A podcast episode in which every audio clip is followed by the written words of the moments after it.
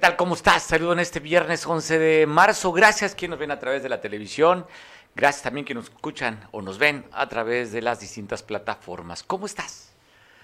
Ya fin de semana, como que agarré un suspiro de que, ay, bendito viernes. Espero que estés muy bien, sobre todo de salud. Porque lo demás, pues bueno, ¿para qué nos quejamos de la situación? Pero mientras tengamos salud, tenemos la esperanza de conseguir lo que nos falta. Te mando un abrazo a ti a ti que me ves a través de la televisión. Saludos también y aprovecho mandar un fuerte abrazo a la gente en Tecpan de Galeana que nos ve a través de las plataformas. Gracias por la recepción. Ya te platicaré de un evento en el que fui invitado a participar el día de ayer. Conversaremos en el transcurso de esta hora. Hay mucho de qué hablar en temas nacionales. Este gran debate que está ocasionando, que se ha generado después de la respuesta que dio Presidencia de la República a los eurodiputados. Me gustaría saber tu opinión sobre esta carta, si no la has leído, aquí la vas a conocer. Y también pues tendremos las opiniones de quién no le agradó cómo se contestó.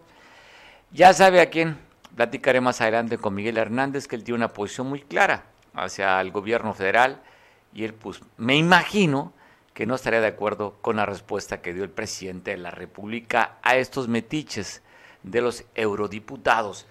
Pero vamos a la nota de, ocho columnas. Se da a conocer a nivel nacional, lamentablemente, la ejecución de un alcalde de Michoacán. Pero ¿por qué es importante este alcalde? No porque la vida sea más o menor de importancia de un ciudadano, simplemente porque este alcalde al que asesinaron es el alcalde de donde nació el Mencho. Esta plaza, Aguilillas, Michoacán, que realmente es una población no grande, es pequeña, y que ahí, pues el Mencho, el líder del cartel Jalisco Nueva Generación, ha intentado apoderarse de esta plaza. Pues esto tiene que ver justamente con esta lucha por esta posición geográfica. Este alcalde, que respondía al nombre de César Arturo Valencia, tenía seis meses de haber llegado al poder, según refieren las notas periodísticas que había asistido a una reunión donde estuvo él con los tres niveles de gobierno regresaba de la alcaldía a su casa frente al campo de fútbol. Dicen que lo paró una persona ahí le metió tres tiros, tres impactos de bala. Fueron mortales. Ahora también se da a conocer que minutos más tarde, quien se había reportado como desaparecido era su asesor Raúl Cervantes, también fue encontrado muerto. Así es que no nada más una sola muerte, dos ejecuciones en esta zona que se siguen peleando Michoacán y Guanajuato, dos de los estados más violentos hasta el momento que se dan estas refriegas en esta disputa de los carteles. Y de Aguilillas, Michoacán, donde estuvo pues cerrado, donde estuvieron bloqueando las carreteras para que no llegara el cartel Jalisco Nueva Generación. Hace unos meses llegó el gobierno federal a tomar el control de esta ciudad, pero aún con la presencia del ejército y la Guardia Nacional, se da este asesinato de este presidente.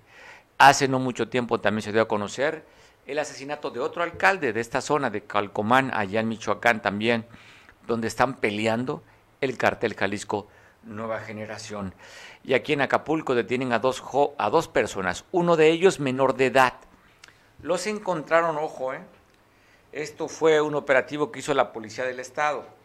Ahí los agarraron en la colonia La Mira, uno de los dos detenidos era un joven menor de edad. Este jovencito bien fierrado. Llevaba esta UCI que está usted viendo ahí. Este sí, este menor de edad, armado con una UCI.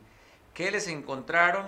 Pues bueno, al que sí se puede poner el nombre de, ya sabe usted que con el debido proceso no se puede poner ni el nombre de un menor de edad, pero el que sí es mayorcito, quien responde el nombre de Juan Carlos, llevaba 22 bolsitas con características propias esta droga conocida como la piedra. 11 bolsitas con características propias de la cocaína y 7 bolsitas con características propias del cristal. Así es que dos detenidos con arma de fuego con esta UCI y con este cargamento de drogas, estos chavitos que eran narcomenudistas aquí en la colonia La Mira. Y en las, en las orillas, en las periferias de Acapulco, en la colonia Libertadores, una persona fue atacada a tiros, muy cerca de una escuela primaria, la Juan de la Barrera, justo, Juan de la Barrera, esquina con Toribio Luzarriaga. Ahí fue baleado esta persona que llegaron elementos de la Cruz Roja a levantar el cuerpo lesionado para trasladarlo a un hospital. Así es que ahí están las imágenes de este ataque a esta persona en el andador Toribio. Esto fue cerca de las 8 de la noche del día de ayer. Y en Chilpancingo de los Bravos, en la avenida Insurgentes, te cuento de este accidente que se dio. Una camioneta blanca atropelló a esta persona en la colonia Morelos. Se dio a la fuga el conductor de la camioneta, llegaron también elementos de la Policía Estatal, elementos de, de de protección civil y paramédicos para transportar a este hombre que resultó lesionado allá en Chilpancingo y el que sí no tuvo lamentablemente la oportunidad de llevarlo al hospital porque en el lugar falleció otro accidente ocasionado por motociclistas. Esto fue allá en Ciudad Altamirano. Miren cómo quedó este joven, pues su moto destrozada y él murió también en este accidente en, la, en el cruce ahí en Tierra Blanca, aproximadamente cerca de las 11 de la noche, 10.30 de la noche, ayer, pues bueno, este joven perdió el control de la moto y perdió también la vida. Así es que documentamos más un accidente de motociclistas y lo que podemos ver es que pues no traía casco. También si usted, su hijo usted conduce una moto, es importante recordarle que debe traerse las medidas de seguridad para evitar un fatídico accidente como el que estamos viendo. Así es que una persona que se identifica como no reconocida hasta anoche, pues pierde la vida conduciendo un, un vehículo, esta motocicleta. Y aquí en Acapulco, en la avenida Cuauhtémoc, una fémina, pues perdió el control y se fue a estrellar en, este, en esta terminal, en este paradero del Acabús resultó lesionada. Esto atrás del Parque Papagayo, sobre la altura, sobre la avenida Cuauhtémoc. Llegaron también elementos de protección civil y paramédicos para llevarla a un hospital. Se reporte estable, pero si el auto centra color blanco. Vea cómo quedó en este impacto en el que no se sabe si perdió el control, no se sabe si no calculó. El hecho es que chocó con las instalaciones del Acabús aquí en Acapulco. Ayer comentábamos con ustedes, ayer o antier, productor, que hablábamos con nuestro compañero Enrique Castillo. ¿Antier? Antier. Pues bueno, me corrigen aquí afortunadamente el apuntador, que lo tengo bastante claro, se notó que casi no volteé ni a verlo. Este, me corrigen. ¿De qué le estoy hablando? Pues bueno, ¿se acuerda usted el operativo que se realizó en febrero allá en Quechultenango para pues tratar de debilitar esta célula criminal de los ardillos? donde se dio un operativo entre elementos del ejército mexicano, la Policía del Estado, la Guardia Nacional, que después te recordará que a los elementos del ejército mexicano y al, creo que una decena de policías ministeriales, los corrieron los habitantes de Quechultenango y dentro de este operativo habían decomisado tres tigres de Bengala. ¿Sí lo recuerda usted? Pues ahí estamos viendo las imágenes de esto que fue el operativo el 17 de febrero, en el que habían encontrado en una casa, de, una casa estos tres tigres. Comentábamos antier justamente porque no encontraban a los tigres. Y el vicefiscal había declarado que de acuerdo a la custodia se lo habían dado a la Profepa. Da a conocer la Profepa y diciendo, ojo, oigan, ¿saben qué? Nunca nos los entregaron. Estaban los tigres dentro de su jaula con los sellos. Pero después llegó Profepa y no encontró ni tigres, ni comida, ni rastros. Habían lavado este lugar y está culpando a la Fiscalía General del Estado que ellos tenían la custodia de estos tres animales.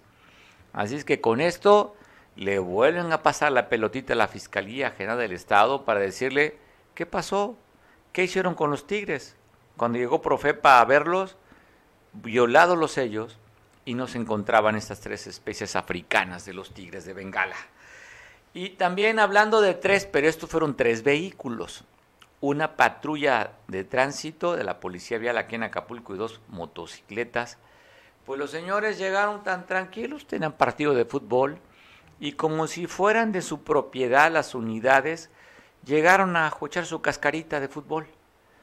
estos, estos vehículos en el que deberían estar pues dando seguridad, protección, la fluidez a esta golpeada avenidas llena de baches, la costera, la avenida Cuauhtémoc, las bocacalles, en fin. No sé si usted recordará, pero o lo vemos tan cotidiano. Yo no recuerdo en el pasado reciente ver las calles tan afectadas de baches aquí en Acapulco. ¿Y dónde estas patrullas deberían estar agilizando el tránsito, poniendo señalamientos donde no se puede transitar? Me ha tocado ver, no uno, muchos autos ponchados en distintas calles con las llantas destrozadas, con los rines, en fin, y que estos vehículos, en lugar de apoyar, porque pues para eso se, se rentan, para eso se quisieron trabajar, ¿no? Para darle seguridad y vialidad al transporte y las calles aquí en Acapulco. Pues los señores, pues simplemente tuvieron cascarita, se fueron en la patrulla y en dos motocicletas al polideportivo a jugar porque están en un torneo. No sé si estaban en horas de trabajo. Lo que sí, estoy claro que estos vehículos son para su uso personal. Pero pues no sé cómo ande la policía, si la basura sigue todavía aquí en Acapulco a más de cinco meses con una alerta sanitaria. Reclaman habitantes de algunas colonias que tienen uno hasta tres meses sin agua potable, las calles destrozadas. ¿Usted cree que haya control en este ayuntamiento, en esta administración municipal? Pues bueno, el cambio, aquellos que dijeron, ¿se acuerda usted el eslogan de súbete al cambio? Pues bueno, ahí está el cambio, prometido.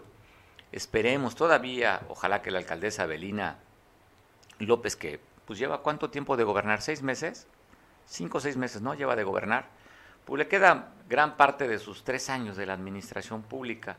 Ojalá pueda hacer un trabajo mejor. Ahorita, simplemente yo creo que por los resultados que vemos, mala, mala resultado.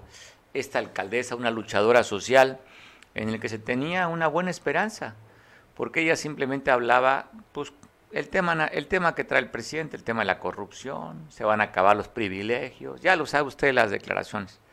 Pero después cuando le exhibieron en un, dos restaurantes fifís en Acapulco, cuando había dicho que no tenía ni para comer, una fotografía en el Suntory y luego una fotografía en la mansión, y de ahí pues creo que se ha cuidado y se ha guardado de que no la vuelvan a tomar en restaurantes de alto pedorraje, como dicen. Pues aquí este ayuntamiento caótico, la administración municipal, dado el resultado. Estamos juzgando a sus días de gobierno.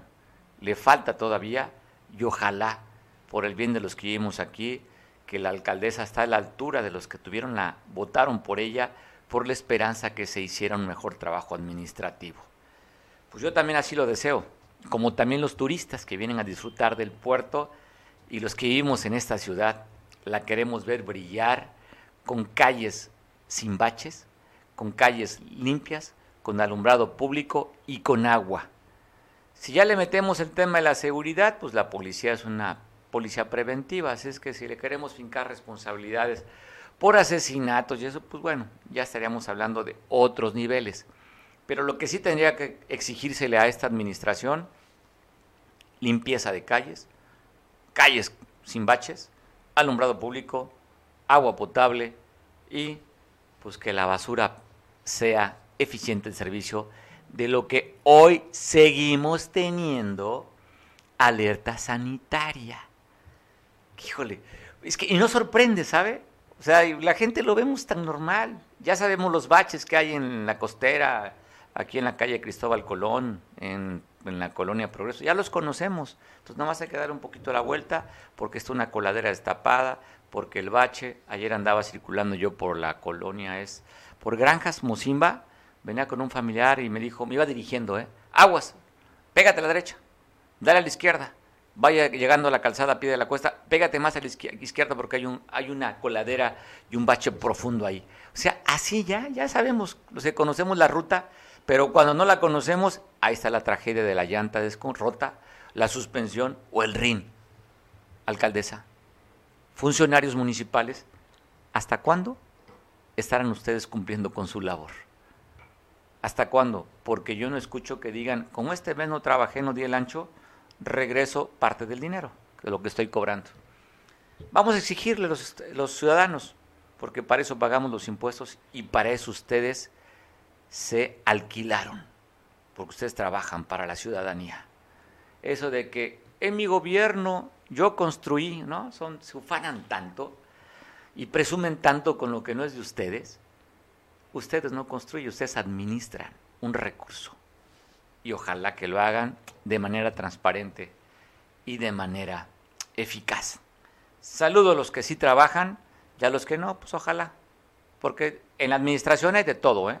No podemos juzgar ni meter al rasero como corruptos, flojos, no hay de todo, lo cual yo conozco funcionarios municipales que hacen una labor bastante bien, a lo cual los mando saludar, pero por los resultados de las áreas, pues hay algunos que simplemente no han dado el ancho hasta el momento. Y cuando han dado el ancho, hay un responsable. ¿Y quién es? Pues quien dirige. A él va esa responsabilidad que no ha funcionado bien. Y pues bueno, miren, este, esta nota llama poderosamente la atención, tiene que ver con la Secretaría de Salud, que por cierto ya le han pedido Betty Bellis, la líder sindical de ese sindicato estatal, que debe renunciar la secretaria de Salud. Ella es la responsable del servicio médico forense. Aquí en Acapulco tiene más de 16 horas que no hay energía eléctrica en el CEMEFO. Hablan de 200 o hasta más de 200 cuerpos que han reclamado familiares y que se encuentran con olores fétidos. Hablan que se deben más de 150 mil pesos de luz y ayer fue la Comisión para Electricidad, que esa no perdona, ¿eh? Usted le debe la lana a la Comisión Federal y no importa si es gobierno estatal, municipal, ellos llegan y le dan cortines. Bueno, se están quejando los trabajadores de MEFO que es insoportable el olor que empiezan a despedir después de más de 16 horas que no tienen energía y que las plantas o las cámaras de frigorífico, las cámaras para mantener los cuerpos, pues no están funcionando. Hay un olor fétido y que están sufriendo los trabajadores de la CEMEFO. Están pidiendo que la Secretaría de Salud vaya a cumplir con su obligación y que paguen lo que están debiendo de este servicio de energía eléctrica. Oiga, yo me acuerdo de Chavo, y no sé si todavía siguen existiendo los periódicos murales. ¿Sí? ¿Todavía hay periódicos murales en escuelas? ¿Todavía? Bueno, pues así como un periódico mural en las instalaciones de la UAGRO, en la unidad de bioquímica, de químico biológico, pues pusieron un tendedero. ¿Cuál fue la intención? Pues ahí está, poner nombres de profesores que son acosadores sexuales de estudiantes. Ahí alcanzo a ver alguno ahí, ¿no? Le alcanzo a leer. Un nombre que empieza con O. Dice, no venga, profe. Ya lo quemaron, están poniendo ahí. En fin, ahí se pusieron estas jovencitas a denunciar a estos profesores que aparte de impartir clase, de acuerdo a las denuncias, ¿eh? dan otras cosas, que no es precisamente enseñar. O enseñan otras cosas que no deberían. No es clase de anatomía, es clase de bioquímica y, y, de biología lo que tienen que enseñar en esta, en esta facultad y están enseñando otras cosas. Ahí está la denuncia en este periódico mural, tendedero como le hacen llamar, para señalar a profesores por acoso sexual. La imagen Ahí está. Y miren, gobierno del Estado, la gobernadora está hablando de una revolución educativa. Acapulco y Guerrero sigue siendo muy atractivo para, para hacer conferencias, reuniones, y esta vez se reunieron a nivel nacional, fue la primera reunión nacional de coordinadores y coordinadoras de telebachillerato comunitario en el 2022. Estuvo la gobernadora encabezando este evento y vino de la Secretaría de Educación Federal, el subsecretario de Educación Media, quien estuvo en este evento tan importante, Juan Pablo Arroyo, estuvo aquí, estuvieron también las coordinadoras, estuvo el secretario de Educación Guerrero en este evento.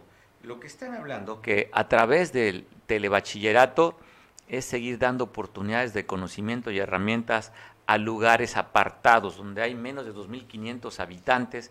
Hasta ahí llega el telebachillerato comunitario para instruir a los jóvenes y tengan una mejor educación y mayores herramientas para salir del rezago en el que hay en este estado, de los más rezagados con Chiapas y Oaxaca. Así es que es una oportunidad que se brinda a los estudiantes. La gobernadora se comprometió a dar todas las facilidades para que se sigan preparando los estudiantes a través de las distintas plataformas como esta, que es una revolución educativa, dice la gobernadora. Y hablando de la gobernadora, parece interesante lo que hizo esta propuesta o esta iniciativa de ley para reformar varios artículos de la Constitución en el Estado. Usted sabe que ahorita hay un tema con los pueblos originarios y la gobernadora está pidiendo en esta modificación de la Constitución, que es una propuesta de la una iniciativa de ley, para modificar varios artículos. Eh, usted sabe, la ley 701, que habla, que habla también sobre la protección de los pueblos originarios. Bueno, en esta iniciativa toca varios artículos de la Constitución.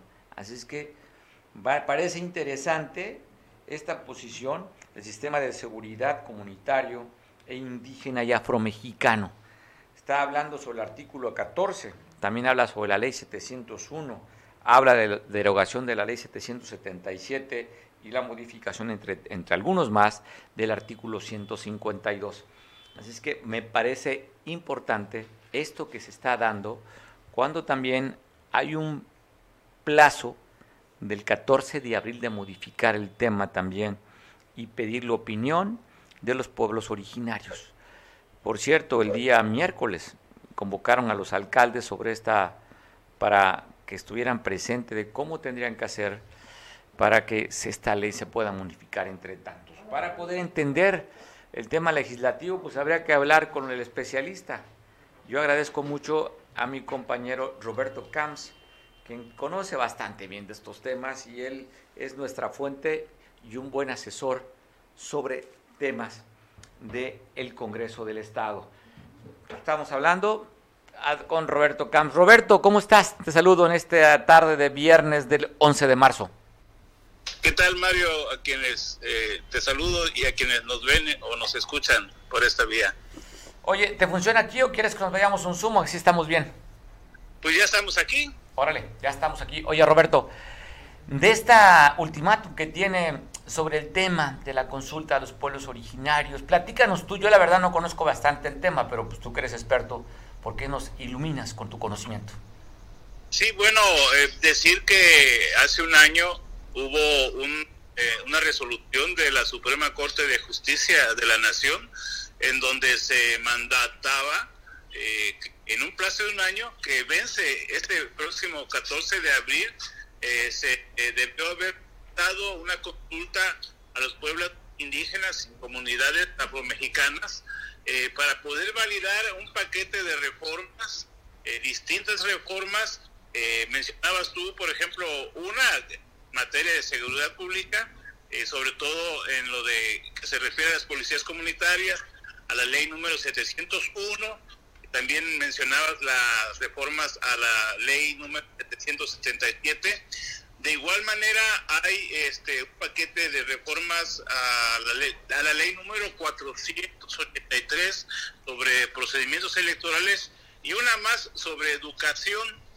Eh, decirte que, por ejemplo, la, la electoral cobró vigencia, eh, pero desde el año pasado, en esta elección, en donde se permitía a las comunidades o a los pueblos eh, donde prevalecen las etnias indígenas eh, que fueran precisamente representantes auténticos de estas etnias las que fueran los candidatos o el tema de la paridad en el Congreso, el tema de las mujeres. Sin embargo, eh, esa ley y las de seguridad, por ejemplo, están atoradas porque la Corte resolvió que no se consultó a los pueblos indígenas y afro para que pudieran cobrar vigencia. Ese es el conflicto y les mandató a los diputados locales subsanar este procedimiento y realizar una consulta. El problema es que el tiempo se ha ido de las manos, está intentando pues al cuarto para las doce eh, subsanar y realizar esta consulta, la cual es un proceso muy complejo porque los mismos organizaciones eh, no gubernamentales advierten que los pueblos y comunidades tienen sistemas normativos propios y que no van a aceptar una especie de foro o una consulta simulada. Aquí se establece un nudo de conflicto y que en el cual los diputados pretenden resolverlo porque están en una ruta de trabajo intensa, hay que decirlo. Eh, ya tienen cerca de un mes para tratar de sacar el buey de la barranca y el primer paso que van a hacer es una, preconsulta para que eh, se tomen en cuenta eh, pues los lineamientos o eh, los ordenamientos indígenas, sus sistemas jurídicos propios.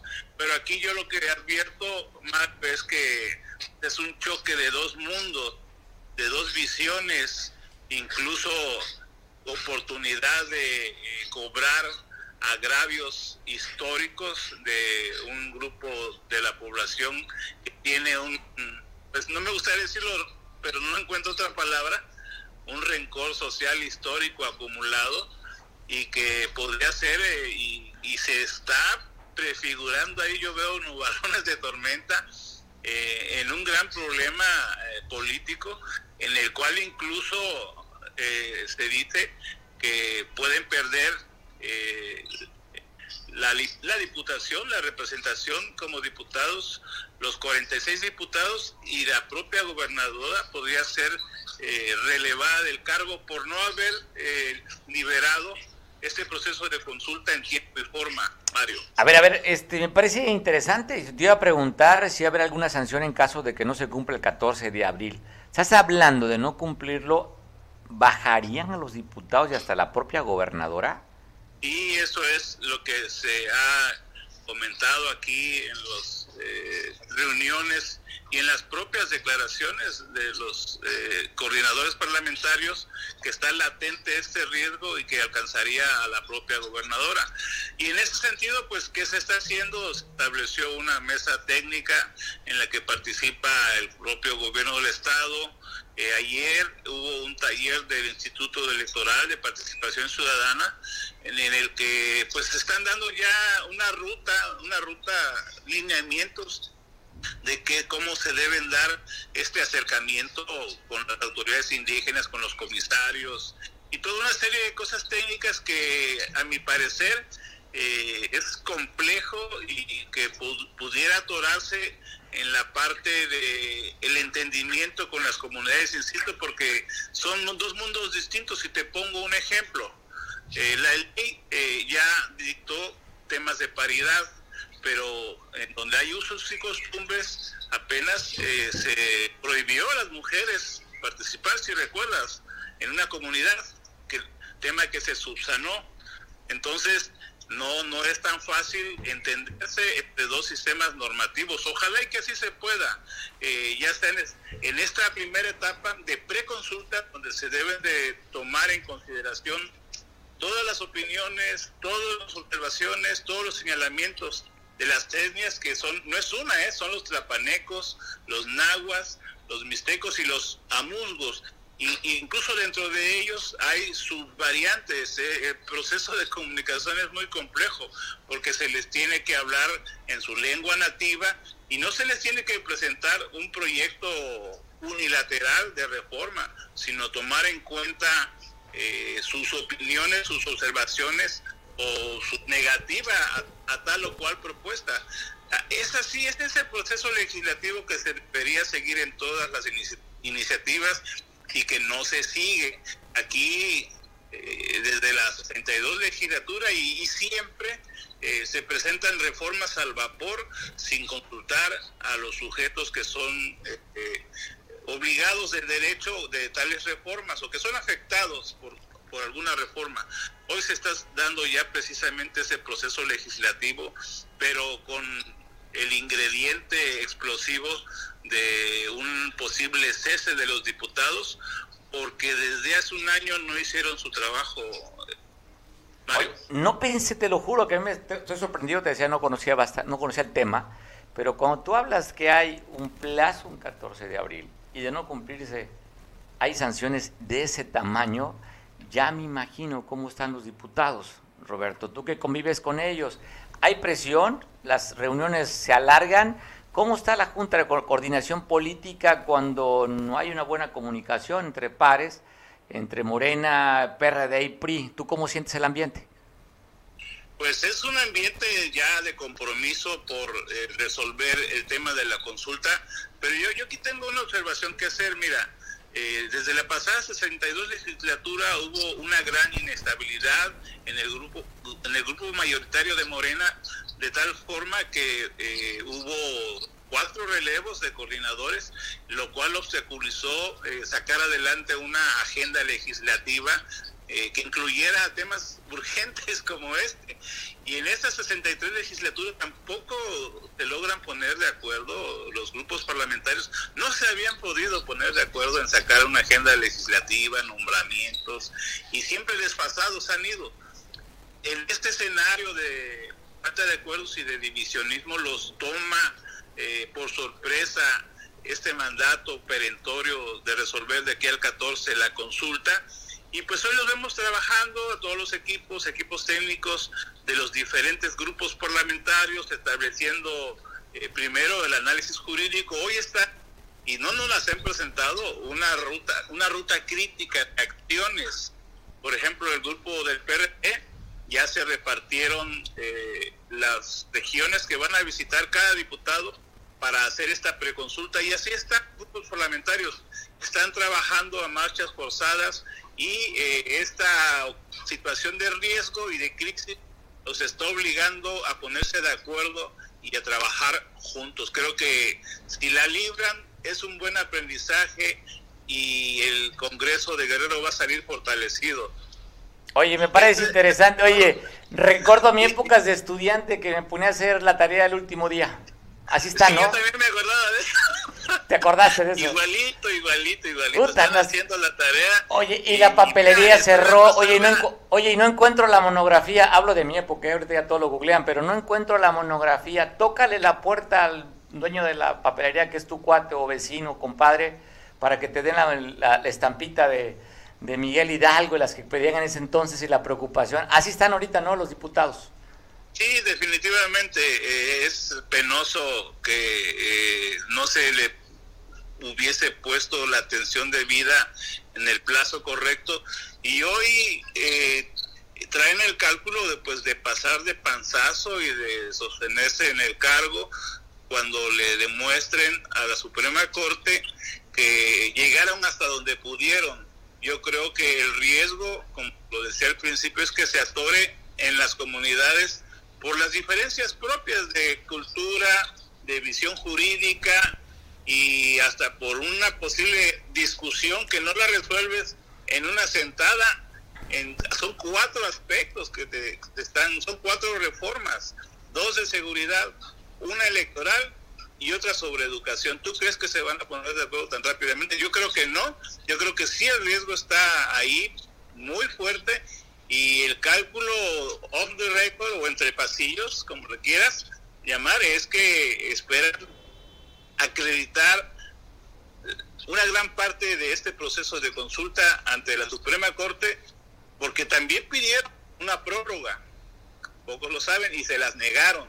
Dijeron, es, es el 14, y el cálculo que tienen es que, a ver, bueno, vamos a llegar hasta donde se pueda, bien hecho, sin ningún problema con la Corte y que nos den chance de concluir, porque al finalmente lo que se trata es que se resuelvan las cosas.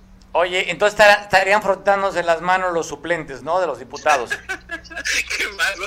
Pues sí. Pues, no, no creo que sería histórico y además un precedente para todo el país, eh, porque yo creo que esto aplica no solo en Guerrero, en donde haya comunidades etnias originarias, indígenas, afros, tarumaras, chamulas, eh, mayas, como le llames, y como sea el origen, eh, no les pueden imponer reformas de ningún tipo si no son consultados y si no son conciliados estas dos visiones de, la vida en el país. Oye, parece interesante, va a tener que acabar cediendo en muchas cosas el, el, el gobierno, el Congreso, porque yo ya vi por algunas declaraciones, por decir Bruno Plácido, dice que pues, no están de acuerdo que sean, sean a la, por las consultas. Van a tener que ceder posiciones, van a tener que dar algunas canogías para esos grupos organizados que tienen una base social, pues se sientan ellos también arropados y complacidos con esta reforma. Va a ser bastante bueno, Roberto, me parece interesante la cuenta regresiva, el tic-tac, tic-tac, tic-tac para los diputados. Ahora sí, como está en juego su chuleta, se van a poner de acuerdo, Roberto. Pues no solo la quincena, sino el prestigio y su papel histórico. Pero creo que esta participación de algunos liderazgos eh, puede contaminar, porque pues ellos a lo largo de gobiernos han pactado y han obtenido ciertos privilegios.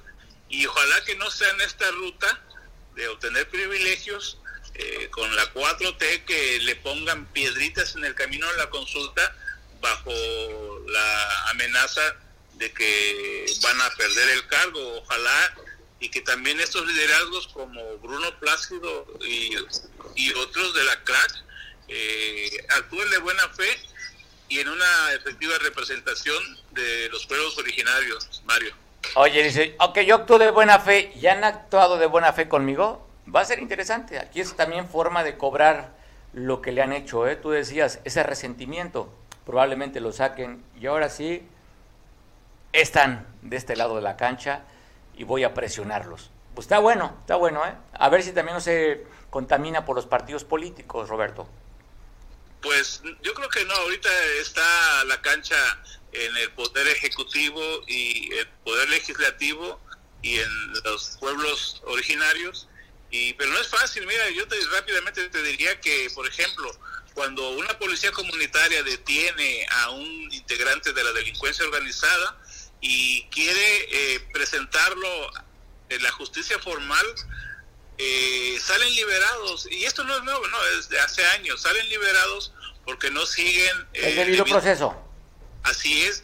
Y entonces en la forma en que ellos procuran justicia y en cómo se debe de cerrar el ciclo, eh, hay desacuerdos. Eh, eh, es un tema de verdad complejo, interesante, pero me llama la atención y creo que cerramos el comentario con la iniciativa que envía la gobernadora, que le devuelve el reconocimiento que le había quitado la propuesta de Héctor Astudillo 701 de reconocer la existencia, la permanencia y la necesidad de coordinarse con las policías comunitarias. Creo que, eh, bueno, todos conocemos lo que rodea a la operación de las policías comunitarias, pero también eh, la conocemos la incapacidad del Estado, del Estado mexicano, de cubrir eh, y de proteger a, todos los mexicanos en su integridad física y patrimonial, y que sí es necesaria una coordinación, ojalá que sea el principio de del fin de este túnel de oscuridad y de violencia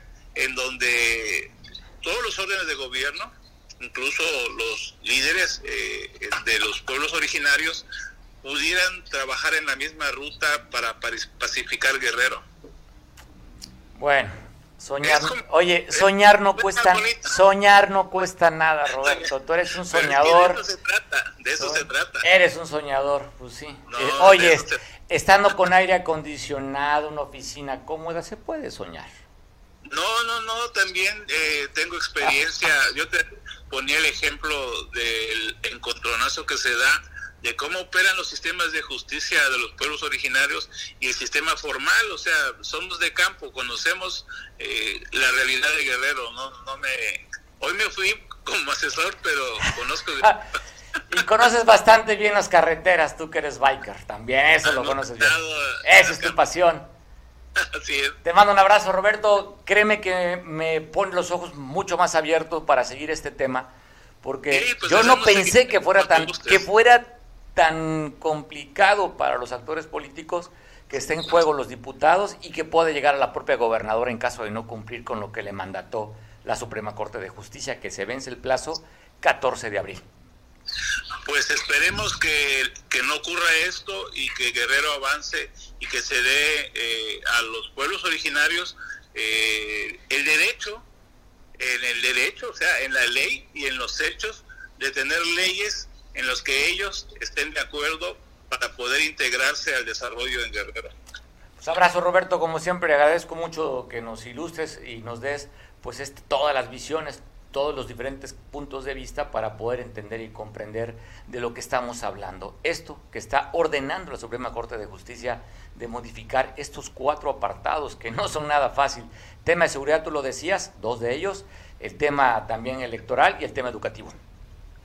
No, al contrario, te agradezco a ti y un fuerte abrazo. Abrazo, abrazo en este viernes. Pues bueno, le pongo este videíto que nos mandan por parte del Congreso del Estado, justo tiene que ver con una capacitación que les dio el Instituto Estatal de la Participación Ciudadana respecto a esta consulta. La Junta de Coordinación Política del Congreso del Estado, así como la presidenta de la mesa directiva y la presidenta de la Comisión de Asuntos Indígenas y Afromexicanos, sostuvieron una reunión con presidentas y presidentes municipales de Guerrero, con el propósito de establecer los canales de comunicación y mecanismos de acompañamiento necesarios tendentes al desarrollo adecuado del proceso de consulta a los pueblos y comunidades indígenas y afromexicanos. En el acto, las y los alcaldes recibieron su respectiva copia del protocolo de consulta recientemente aprobado por el Pleno del Congreso. El evento contó con la participación de diputadas y diputados de los distintos grupos y representaciones parlamentarias y en representación del Ejecutivo Estatal estuvo el secretario general de Gobierno, Ludwig Marcial Reynoso Núñez, y el secretario técnico de la oficina de la gobernadora, Pablo André Gordillo. Saludo a Elizabeth Maldonado, Eli por la Costa, que el día de ayer presentó su primera presentación de manera pública, su bebé. Triunfar. Eli, ¿cómo estás? Hola, hola Mario, buenas tardes, saludo a todo el auditorio. Oye, es que pongo triunfar puntos suspensivos para que tú termines la frase. triunfar en tiempos de adversidad. Pues gracias Eli por haberme eh, elegido para que yo comentara tu libro el día de ayer en TechPan, pues admirarte y reconocerte y veo el trabajo y la simpatía y la empatía que has generado tú en tu trabajo con esta región allá de la región de la Costa Grande, Eli. Bueno, Mario, tus, tus palabras este, ahora sí que, que, me halagan. Eh, yo creo que, que, este es un trabajo que hemos ido construyendo con, con muchas personas que, que empatizamos. Y, ahí antes que nada eh, quiero comentarte, Mario, que estoy muy agradecida por, por el desarrollo que llevaste como el presentador de, este libro, que me hiciste el honor, digo, con todas las ocupaciones que tienes, pero que, te, que tuviste a bien de leerlo, eso te lo agradezco infinitamente. Al contrario, agradecido soy yo que me hayas tomado en cuenta, Eli. Oye, ¿te esperabas esta reacción, esta, estas muestras? Oye, el, evento bastante bien coordinado, un evento muy bonito allá en, en Tecpan, pero además la participación de la gente, cómo lograste enganchar, cómo la gente se metió al, a la parte de lo que es tu libro y pues cómo te sentiste en la presentación, ya platicaremos de manera breve de qué trata el libro. Bueno, eh, principalmente digo, rebasó todas las expectativas esta presentación y muy agradecida con el presidente municipal Yacir de Loya, eh, que nos abrió las puertas del municipio para, para arrancar la presentación de este libro, con Ivonne Colchero, que nos abrió las puertas del Aguagro, que es donde se hizo la presentación, Alba Soberanis, que fue la que organizó todo este evento en coordinación con Elizabeth Adams y la señora Guinto, eh, que tuvieron toda, toda esta logística y que buscaron que, que todo estuviera de acuerdo a lo que ellos planearon. Y bueno, la respuesta del público me dejó maravillada, me dejó encantada toda su participación. Eh, sí esperaba que fuera algo bonito, sin embargo rebasó las expectativas. Tuvimos tuvimos a la plana de regidores de Tecpan, tuvimos a regidoras de San Jerónimo, tuvimos a la alcaldesa de, de San Jerónimo, Glafira Meraza, y también estuvo el, el Consejo Estatal Cocotero representado por Damián Terrazas, al secretario de Gobierno Juan Méndez, a la directora del DIF municipal, Dulce María de Loya, y bueno, y todas las amigas que, que, que venían de diferentes municipios de la costa, pues imagínate cómo me siento es como, como cuando realmente tienes un bebé y te sientes fascinada, enamorada, encantada y sobre todo por la participación del, del público. Eli, ¿de qué trata el libro? Bueno, triunfar en, en tiempos de adversidad es, este libro realmente lo hice pensando el cómo, el cómo podemos ir adquiriendo el coraje para despojarnos de los fantasmas mentales, de los paradigmas y hacernos amigos de nuestros miedos y, y así poder sentirnos libres para triunfar en tiempos de adversidad. Es, es, un, es un libro que, que a pesar eh, de todas las adversidades hay que, hay que pensar en que perdonar es lo mejor que te puede aliviar el alma y, y aquí hay herramientas que a mí me funcionaron. No es descubrir como el hilo negro, pero, pero yo les comparto las herramientas que me han funcionado para, para seguir a pesar de cualquier adversidad. Para adquirir el libro, ¿dónde se puede adquirir el libro?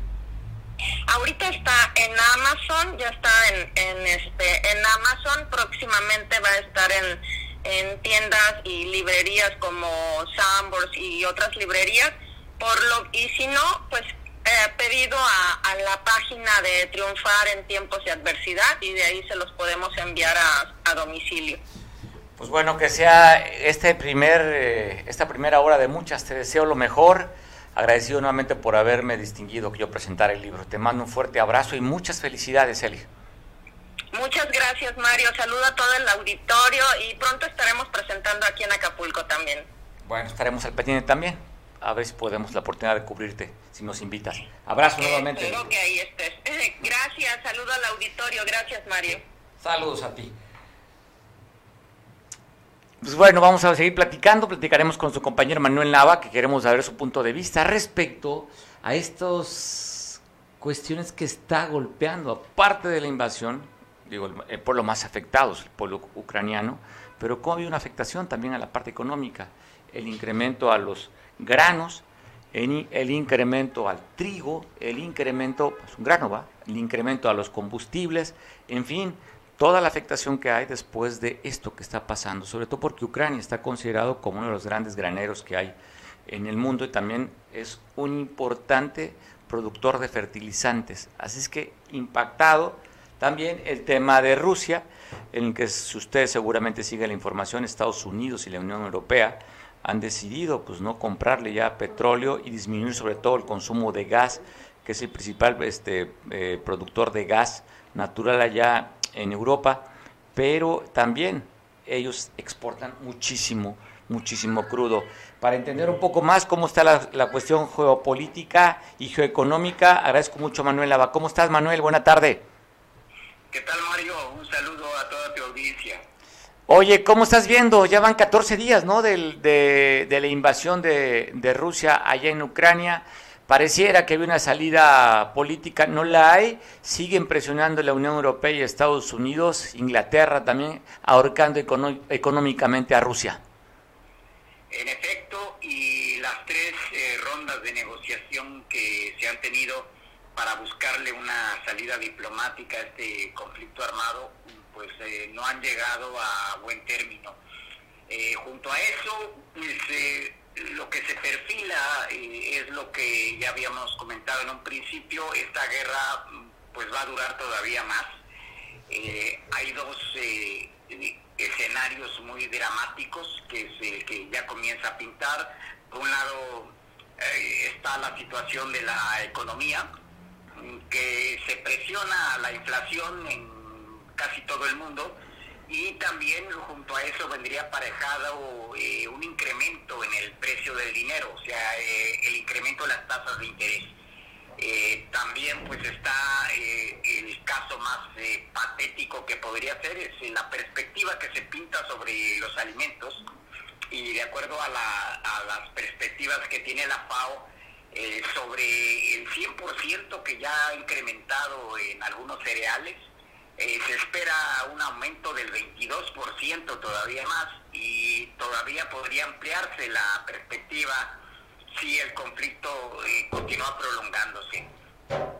del otro lado, pues está también otro elemento que parece insignificante y es la producción mundial de chips que también se está viendo afectada justamente por este conflicto y pues no solamente pasa por eh, la cuestión de los chips de los celulares y las computadoras, eh, esto ya se implementa incluso hasta en vehículos y, otra serie de artefactos. Eh, la escasez pues va a redituar también en presiones inflacionarias fuertes. Ah, y pues el otro lado es que el aspecto humano, los cientos de ucranianos, miles de ucranianos que están emigrando hacia distintos países de Europa, pero mm, pues eh, la solución no, no es eh, que otros países los reciban. En la gran parte de los casos están perdiendo la totalidad de su patrimonio y reiniciar una vida en otro lado pues también va a tener su costo. Eh, junto a eso se juntan eh, los elementos eh, pues un tanto raciales, culturales.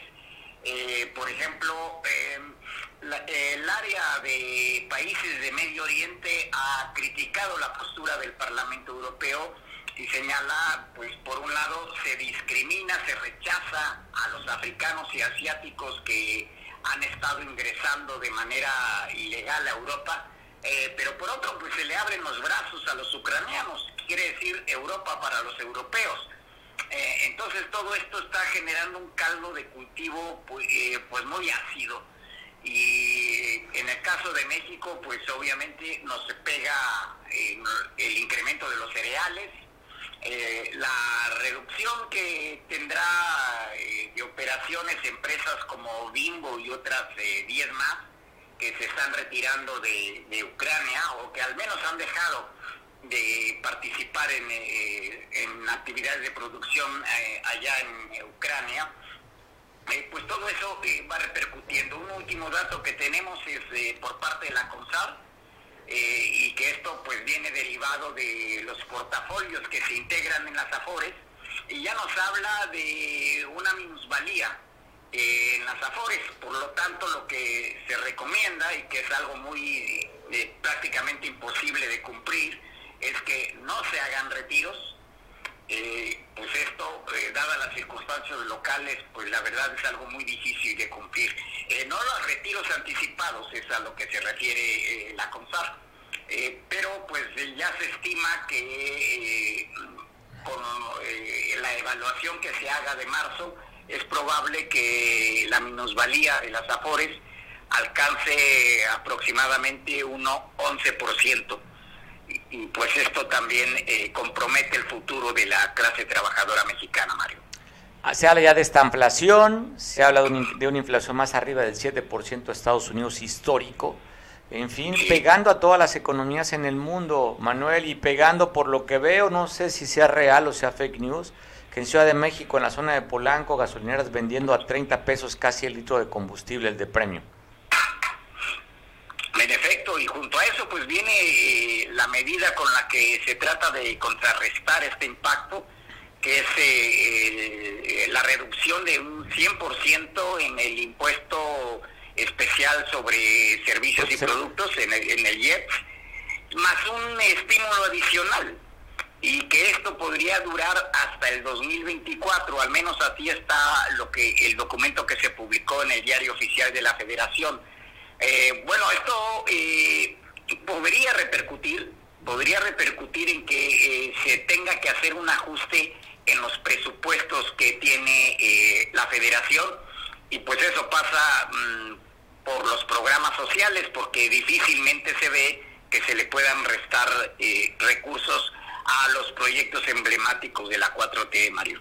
Bueno, Manuel, pues te agradezco mucho por la información. Seguimos platicando la próxima semana. Ojalá tengamos nuevamente la oportunidad de conversar contigo. Con todo gusto, Mario. Abrazo, Manuel. Feliz fin de semana.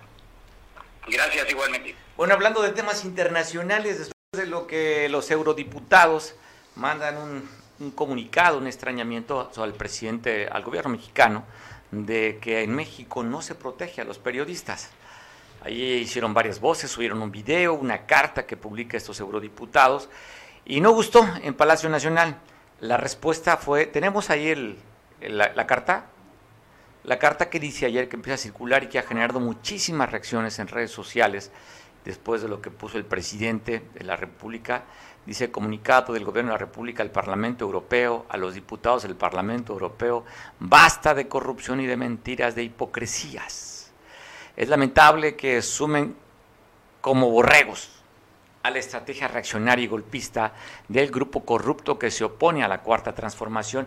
Ahí empieza, y para seguir platicando sobre esto, tengo vía Zoom alguien que seguramente pues, le, causó escosor prurito y se puso playera como que está muy enojado, aparte, Miguel. No, fue casual la playerita del, del gruñón, ¿eh? No, no, Mario, Mario, y qué bueno, rápido, porque ya vi que luego te corretean, dejaste al último. No, la realidad es que. Oye, te dejaron al último y luego te bajan de Facebook. Sí, la realidad es que aquí hay, hay algo más del texto y del contexto, Mario, que debe ocuparnos a los mexicanos y preocuparnos a todos nosotros. Te voy a decir por qué. Más allá de la redacción, que la realidad es eh, fuera de toda diplomacia, fue muy con el hígado, con el estómago de niño berrinchudo, que ya le van a contestar en su momento. El texto y el contexto en el que se da es muy simple. No hay injerencia, es un exhorto y no nada más habla del periodismo, ¿eh? sino habla de, la, de los derechos humanos. hay que recordar que con la Unión Europea también tenemos tratados internacionales de comercio y demás, y dentro de los tratados, como, tratados como el NAFTA o ahora el TEMEC y todo eso, siempre hay incisos y hay apartados de respeto a los derechos humanos.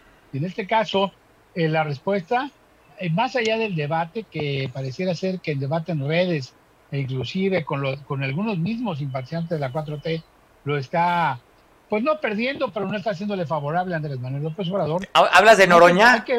¿Hablas de Noroña o de Patricia Arismendi que la riega? Ah. El silencio, el, silencio del propio Marcelo Ebrard. No, mira, hay, que, no hay que desviarnos de este punto autoral. Se da en un contexto muy interesante. Llevamos varios días en que tanto los Estados Unidos como otros organismos han estado hablando de situaciones muy interesantes. Se habla ya de la posibilidad de una investigación del ICE y del ISR en, Estados Unidos acerca de las famosas remesas. Se habla de que el narcotráfico mexicano mueve más de 25 mil millones de dólares por diferentes vías electrónicas, incluyendo bitcoins. Se habló también por parte de un secretario de Estado estadounidense que ya muchas de las, de, de las fracciones o de los cárteles del narcotráfico mexicano ya están considerados o a punto de ser considerados a nivel de Al Qaeda, o sea, a nivel terrorismo. Ayer vimos el asesinato del presidente Aguililla. Vimos Michoacán que está desbordado con la cuestión de San José de Gracia. Vimos ayer también que no se ha dado a conocer, parece que tuvieron un, un capo muy importante en Puerto Vallarta. Vimos que en Colima se está desarrollando un pleito muy fuerte y, y ayer también se hablaba de la posibilidad de otros videos que están muy directamente ligados a gente muy cercana a Andrés Manuel López Obrador. En ese texto y ese contexto, se me hace muy interesante que hoy, hoy, al estilo de Me Vale Sombrilla, Andrés Manuel López Obrador, sí, yo lo hice, yo redacté, ¿y qué? Eh, en, la cuestión de la geopolítica hay dos cosas muy interesantes. O está muy desesperado y a su costumbre, porque hay que reconocerle que es hábil para la cuestión de desviar la atención, creo que con esto se va a olvidar una serie de cosas o algo muy grave está por suceder. No soy panejerista de la violencia, ni mucho menos el sí. Pero las, las muestras son muy claras el, estar en, la cuestión de Ucrania, ahorita los zafa, los zafa porque dice, bueno, preocúpense los ucranianos. Hay una cosa muy interesante, hasta ahorita no ha mencionado a Benito Juárez. ya, lo mencionó. Ya, lo mencionó. te ahí te pongo un video si lo quieres ver. Te pongo un ah, videito. Pues, qué, bueno, demasiado tarde alguien se lo recordó. Pero bueno, independientemente de eso, hay que estar atento del contexto y del texto, te vuelvo a repetir puede tener razón, puede no tener razón. La realidad es que los tratados internacionales llevan ese apartado. El esquema es que al final de cuentas debe de provocar alguna situación. Ah, y se me olvidaba lo del conflicto Curo Scherer con Gers Manero, la situación de Gers Manero. O sea, no tiene que ver Andrés Manuel. en una bomba de tiempo política muy fuerte y puede ser una de las razones aprovechando este, este rollo y que todo el mundo estamos metidos en eso. No va a pasar nada, ¿eh? No va a pasar nada, a no ser que haya una respuesta muy fuerte por parte de, los eurodiputados, pero al final de cuentas te digo, fue un exhorto, no una injerencia, no le están dando órdenes de nada. Es un exhorto como los que hace la ONU, la OEA y con, muchos organismos. Son como las llamadas a misa, son como las llamadas a misa. Exactamente. O como las mentadas de mamá. Aquí el debate, lo que yo te decía, hay que estar muy pendiente del contexto y del fondo del asunto, porque hay un mix, una mezcla de situaciones que pueden provocar algún problema, muy conflicto, o ya saben que puede reventar alguna cosa y están tratando de ver si logran apagar el fuego, echándole eh, de más gasolina a la leña y a la, a lumbre política que hay. Hay que esperar, hay que esperar porque definitivamente el viernes va a ser un fin de semana muy largo, muy largo para la 4T, muy largo para México y esperemos que no sea muy malo para México. Pero yo te vuelvo a repetir, esos indicios de que el narcotráfico ya opera un porcentaje muy importante de manera política directa en presidencias, gobernaturas, senadurías, diputaciones locales, diputaciones federales en México, ya se había venido y ya se ha venido pensando, se había venido diciendo, y ya hay estudios que lo demuestran. Va a decir que, bueno, son los gringos injerencistas, ¿no? Que se pongan esta cosa. Estos son los diputados, te vuelvo a repetir, tú bien lo dices, es una llamada a misa, pero al final de cuentas es algo que está estipulado en un acuerdo internacional de cuando pides el respeto a los derechos humanos y en este caso también minimizar que por cada 5.000 muertos solo hay cinco periodistas, realmente si sacamos cuentas el proyecto fue atroz. La, descortesía está, yo creo que aquí, si tuviera dignidad Marcelo Ebrard, pues bueno, debería sacar la cara, si no quiere renunciar porque cree que todavía tiene esperanza de ser candidato a presidente, de la República, yo creo que hoy le acaba de dar una patanza hacia la parte ya definitiva, como lo hizo con, con Ricardo Monreal, Andrés Manuel López Obrador. Pero, insisto, Ojo, más allá de la geopolítica, hay que ver qué es lo que está cocinándose, qué es lo que puede implosionar o explotar en México, muy dañino para los mexicanos. Eso es lo interesante. Lo demás puede ser debate en redes y te digo, pueden perderlo, pueden no perderlo, pueden estar mucho contentos, puede haber una baja, porque al final también ayer acuérdate que Fast Track solo resulta que esperemos que no sea retroactivo, cuando menos así lo van a querer hacer, ahora resulta que todo mundo va a poder ¿por qué les preocupa tanto la cuestión de la revocación y la ratificación? No les dan los números, no están seguros, pero definitivamente creen que ese va a ser el último avasallaje para determinar, tumbar, despedazar y desaparecer al INE. Esa es una pregunta que me hago yo que creo debemos hacernos todos. Te digo, independientemente del debate y la fanfarronería de sí, yo lo dije y todos son borregos y va a negrismo así, muy al estilo Che Guevara y Fidel Castro y en su momento Hugo Chávez y ahora el fanfarrón este de Maduro, pues al final de cuentas son esquemas de la antipolítica, ¿no? Que, que son válidos, pero a mí me ocupa y nos debe preocupar qué es lo que hay en el fondo. Te digo, no en el texto, sino en el contexto en el que está. ¿Qué es lo que pasa cuando realmente son señales muy interesantes de que algo puede brincar muy fuerte en contra de Andrés Manuel López Obrador y obviamente en contra de México?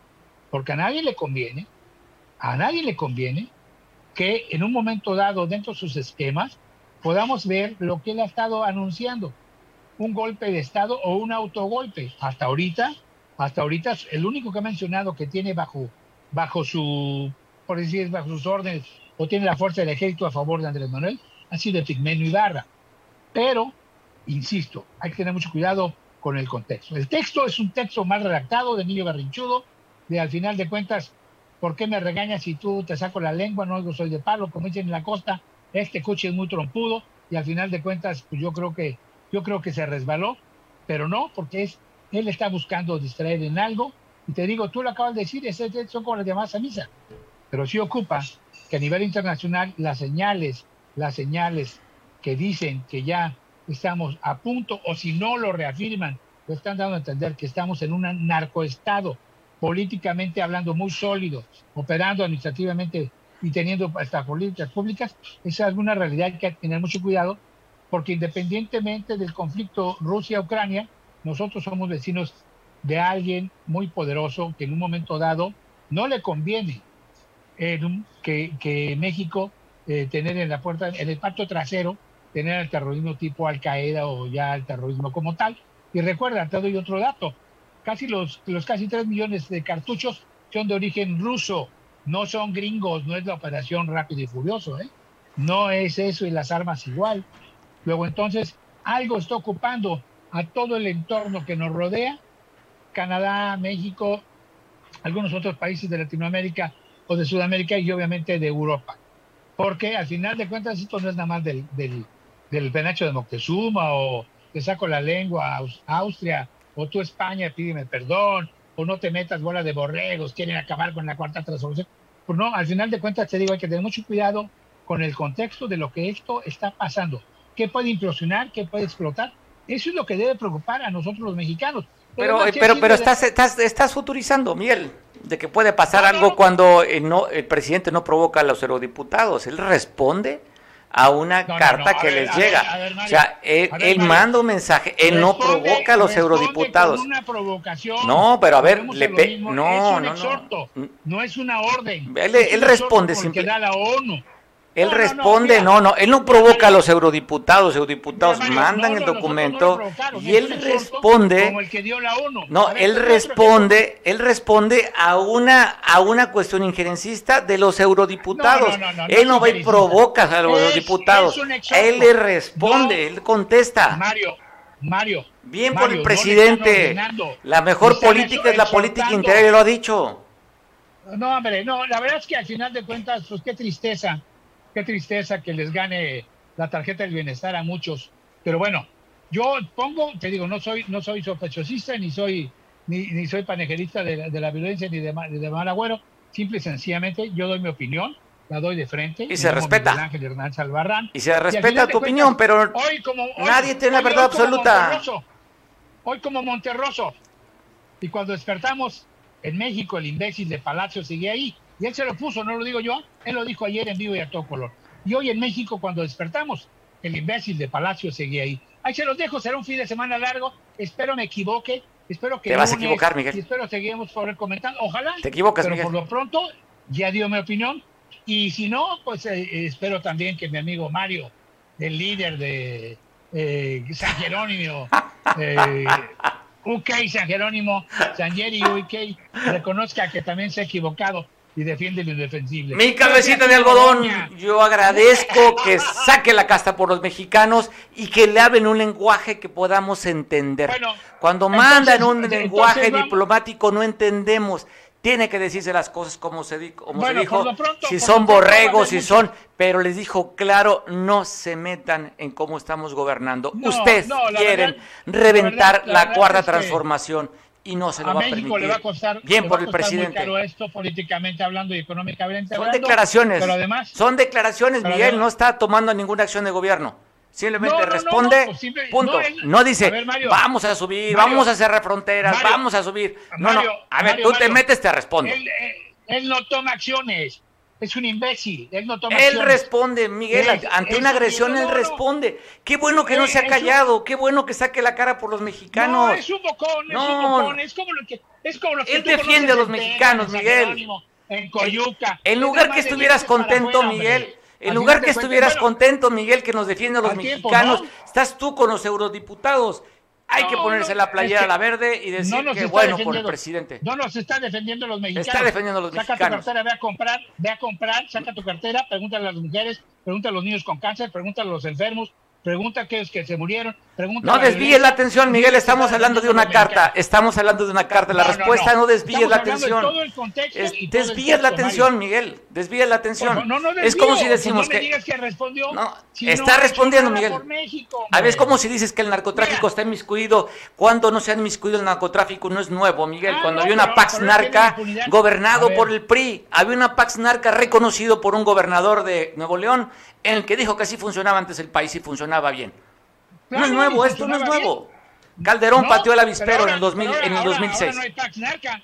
Ahora no hay Pax Narca. Ahora el narco te manda, te ejerce, te desaparece y te hace lo que quiera. Así tienes al presidente, ahí tienes a lo de Aguililla ayer, ahí tienes la ejecución, el fusilamiento, pero no pasa nada, que, vamos a pasear por el país, ahí están sus masacres.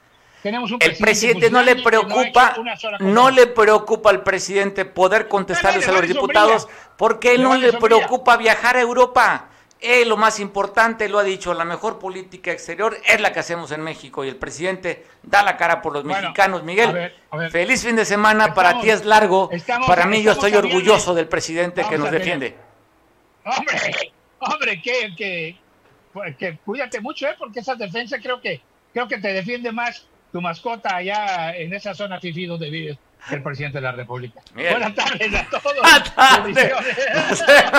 Pasan feliz fin de semana. Vámonos a comer ya, Miguel. De veras, a veces me, no sé qué piense Miguel. Miguel vive en otro país.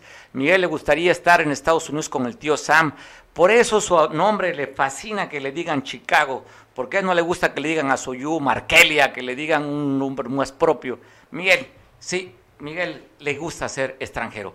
Bueno, vámonos, te despido de ti, nos vemos el próximo lunes en punto de las dos.